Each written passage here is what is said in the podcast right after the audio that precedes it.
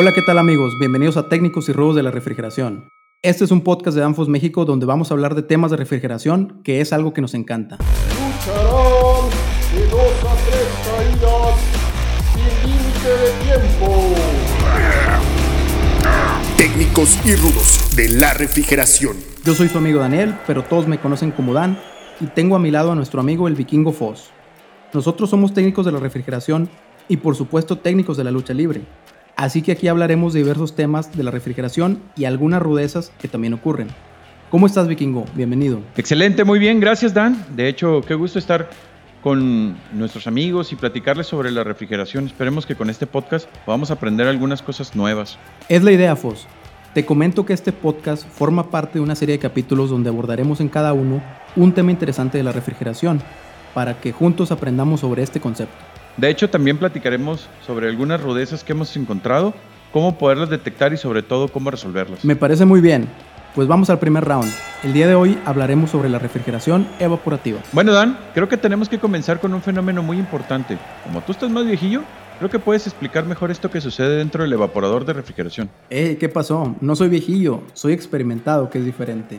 Y eso que sucede en los sistemas tradicionales se llama refrigeración evaporativa. ¿Cómo ves? Ah, caray, ¿y ese nombre por qué tan largo? Sí, bueno, es porque es un proceso de refrigeración que utiliza la evaporación como principio para absorber calor de un medio donde no lo queremos y desplazarlo a otro medio donde no nos afecta. Mira, suena bastante interesante, pero vayamos un poquito más despacio, no me presumas. Mejor vamos a explicarlo bien. Te voy a poner un ejemplo. ¿Has visto esos pequeños encendedores transparentes de colores? Oh, ¿qué pasó? Si yo no fumo. Soy deportista, ¿qué no ves que soy luchador? sí, ya sé que no fumas, pero sí conoces tales encendedores, ¿cierto? Por supuesto que los conozco, pero solo quería dejar en claro que no fumo. Ok, muy bien. Bueno, pues en estos encendedores vas a poder ver un líquido transparente. Sí, se puede ver parte líquido y una parte vacía. Muy bien. La otra mitad no es que esté vacía, lo que ves ahí es que es un fluido que está parte en forma de gas y parte en forma de líquido. Dan, explicamos a nuestros amigos que esto se debe a que el fluido dentro del encendedor, que comúnmente es gas butano, está a una presión más alta que la atmosférica y por esto podemos ver los dos estados. Esta presión más alta es lo que hace que el gas pueda salir al presionar la boquilla. Es correcto, mi estimado vikingo. Si dejamos salir el gas del encendedor sin accionar la chispa, no vamos a ver el gas pero vamos a poder escuchar el siseo que hace al salir el gas. En el momento que lo liberamos, vamos a ver cómo el líquido comenzará a disminuir. Sí es cierto, hace como un... Así es, y si pasamos el suficiente tiempo, el líquido se va a terminar. Lo que sucedió dentro del encendedor es el efecto de la evaporación. Ok, pues pongamos otro ejemplo para que a todos nuestros amigos les quede un poco más claro el fenómeno que pasa en los botes de pintura, por ejemplo. Ahí tenemos la pintura y un líquido que se va a utilizar como presurizador para ayudar a que esta pintura salga pulverizada. Todo el contenido del bote está a una presión ligeramente más alta que la presión atmosférica con propiedades similares a las de un refrigerante. Sí, es correcto. Ese líquido comúnmente también es butano, que se usa como propelente, es decir, que impulsa a la pintura a salir del bote, pero que también tiene algunas aplicaciones como refrigerante o como componente de refrigerante. Sí, he escuchado sobre este tipo de refrigerantes. Es como el propano, también llamado R290, que es un tipo de refrigerante natural. Así es. Y bueno, siguiendo con el ejemplo del bote de pintura, al momento que comencemos a pintar, el líquido a alta presión se va a comenzar a evaporar y va a salir presurizado combinado con la pintura. Al salir la pintura, el butano en forma de vapor se liberará a la atmósfera. Si usas un bote de pintura en spray por algún tiempo prolongado, notarás que la lata comienza a sentirse fría. Hablando de latas frías, fíjate, ya se me antojó una cerveza. Estás bárbaro, vikingo. Con orgullo me presumes que no fumas, pero ¿qué tal para las cervezas? Ah, bueno, pues solo me tomo dos, la primera y la última. Sí, bueno, en eso estoy de acuerdo, se antojan. Pero bueno, vamos a concentrarnos de vuelta. La lata comenzará a sentirse fría si pintas por mucho tiempo. Sí, lo he notado, incluso hasta la humedad del ambiente se comienza a condensar. Correcto. Lo que sucede a lo primero el botón del bote de pintura es que el butano comienza a evaporarse al pasar de la presión alta de la lata a la presión baja de la atmósfera o del ambiente. Para hacer este cambio de fase de líquido a gas se necesita mucha energía. Esto es lo que se conoce como cambio de estado. Correcto, cuando pintas por poco tiempo no lo notas porque la energía es pequeña, pero si pintas por un tiempo mayor, notarás que se enfría y es porque la energía utilizada es mayor en este caso. Así es, Dan. La lata fría es porque roba calor de su superficie y ese calor lo utiliza para evaporarse. Incluso de la misma manera lo podemos ver cuando hierves agua al agregarle calor el agua pasará de un estado líquido a gas. Muy buen ejemplo. Algo importante notar es que el agua hierve a 100 grados centígrados, cuando está a presión atmosférica a nivel del mar. Pero si tú subes a una montaña donde la presión atmosférica es menor, el punto de ebullición o punto de evaporación será menor. Es correcto, el agua hervirá a nivel del mar a 100 grados centígrados y en la altura de la montaña como a 85 grados, más o menos dependiendo de qué tan alto esté. Así es, y en ese caso como podemos ver, los puntos de evaporación cambian con respecto a la presión en la que se encuentra el fluido. Es por esto que fluidos como el butano de la lata de pintura o del encendedor están en estado líquido, porque se encuentran a una presión mayor que la atmosférica. Y cuando el líquido sale a presión atmosférica, que es menor, entonces el punto de evaporación baja y por eso es que se convierte en gas, no sin antes robar energía de la lata y sus alrededores. Incluso otro ejemplo es el del alcohol de grado médico que tenemos en el botiquín de la casa. Cuando tomas alcohol y lo pones en tu mano o en tu piel, notarás cómo casi inmediatamente se evapora, pasando en líquido a vapor, no sin antes dejar una sensación de frío o de frescura. Así es, si has notado que se siente fresquecito es porque este es en sí el efecto de la evaporación del alcohol. Este efecto también es conocido como refrigeración evaporativa. De la misma manera, el fluido que tenemos en un sistema de refrigeración aprovecha la evaporación para mover el calor. Por ejemplo, en tu casa la refrigeración evaporativa aparece dentro de tu refrigerador en el evaporador. Sí, fíjate que una anécdota que recuerdo en el refrigerador antiguo que tenía mi mamá, incluso podíamos ver los tubos del evaporador. Ahora en estos modernos ya no. Incluso me acuerdo que de niño pegaba hasta la lengua en los tubos para ver cuánto tiempo duraba pegada. sí, eso creo que más de uno lo hizo, aunque no debíamos. Y no lo recomendamos, por supuesto. Bueno, eso fue hace mucho tiempo. Ahora veamos qué sucede con la evaporación en el sistema convencional. ¿Qué te parece si con esto comenzamos el segundo round? Dentro del evaporador circula el refrigerante que se encuentra en una presión suficientemente baja para permitir que tenga este efecto de evaporación. Entonces, el refrigerante al circular por estos tubos del evaporador absorbe el calor de los productos que tenemos dentro del refrigerador, como leche, queso, frutas, etc.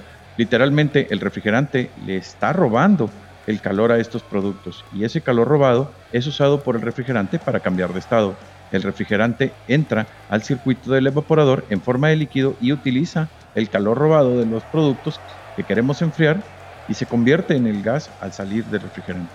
El evaporador forma parte del sistema de refrigeración y es un sistema de ciclo cerrado por lo que el refrigerante todo el tiempo se encuentra dentro del refrigerador. Amigos, recordemos que el refrigerante que usan los refrigeradores es un fluido especial. Es correcto, mi estimado vikingo. Los refrigerantes que se usan en los sistemas de refrigeración tienen la característica que sus puntos de evaporación son bajos incluso a presiones más altas que la atmosférica. Estos puntos de evaporación pueden ser por debajo de 0 grados centígrados. Cuanto más baja la presión a la que esté el refrigerante, más bajo será su temperatura de evaporación. Esto les permite evaporarse y robar calor a temperaturas bajas. Recordemos que la menor presión manométrica que podemos tener es cero cuando es igual a la atmosférica. También tenemos la escala de presión absoluta, pero ahora no entraremos en ese tema. Por lo tanto, en un sistema de refrigeración tenemos el refrigerante presurizado, pero sin llegar a la presión atmosférica. Así es, en el evaporador tenemos un circuito de tubería por el que circulará el refrigerante.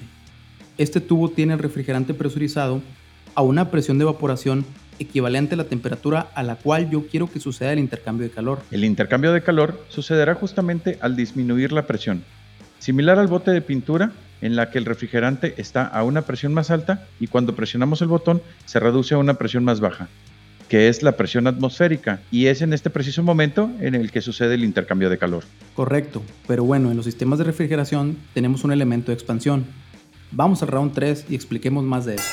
De la misma manera, antes del circuito del evaporador tenemos un elemento de expansión.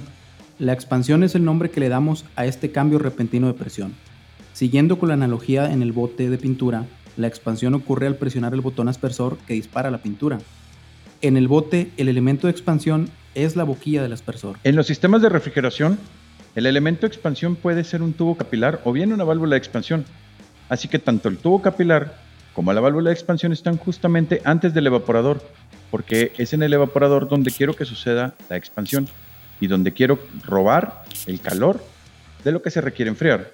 Dan, ¿cómo ves? Yo creo que sería ideal que le explicáramos a nuestros amigos en qué caso podemos tener un tubo capilar y en qué caso una válvula de expansión. Ok, me parece bien. Para eso debemos partir del punto que para realizar la expansión o el cambio de presión de alta a baja lo que se necesita en la tubería por donde circula el refrigerante es un cambio súbito de diámetro. Este cambio repentino de diámetro lo que hace es que el refrigerante aumente su velocidad y por lo tanto reduzca su presión. Entonces en sistemas pequeños, por un tema de costo, se utiliza un tubo capilar, el cual reduce de un diámetro mayor a uno menor, para luego pasar el diámetro del evaporador. Para compensar y mantener el flujo del refrigerante constante en el tubo capilar tendrá una longitud determinada y es por eso que estos tubos son largos y en espiral. Cierto, en sistemas mayores y que requieren una adaptación a la carga a refrigerar y por ende una variación de flujo de refrigerante, se recomienda una válvula de expansión que es un componente más sofisticado que además de provocar la expansión regula el flujo del refrigerante. Entonces, en resumen, la evaporación roba el calor de lo que queremos enfriar, pero es necesario que el refrigerante pase más de una vez por el evaporador. Una vez no es suficiente. Exactamente, vikingo. Para que realmente se pueda enfriar es necesario que pase el refrigerante muchas veces. Por eso el sistema de refrigeración es un ciclo cerrado donde el refrigerante circulará todo el tiempo para que pueda ir quitando el calor poco a poco. Para que este ciclo suceda y se repita, necesitamos dos procesos muy importantes, que es el proceso de compresión y el proceso de condensación, que explicaremos más adelante. Por hoy, el tiempo se nos terminó.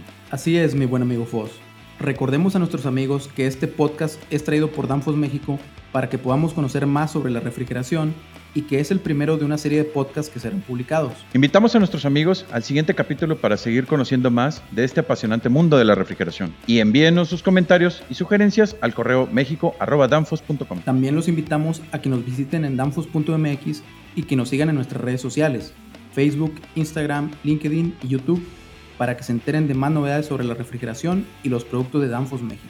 Recuerden que en este podcast, además de platicar sobre los conocimientos de la refrigeración, también hablaremos sobre algunas rudezas innecesarias que ocurren en las instalaciones de refrigeración. Nos vemos, hasta la próxima, Dan. Hasta entonces, Foss. Lucharán de dos a tres caídas sin límite de tiempo. Técnicos y rudos de la refrigeración.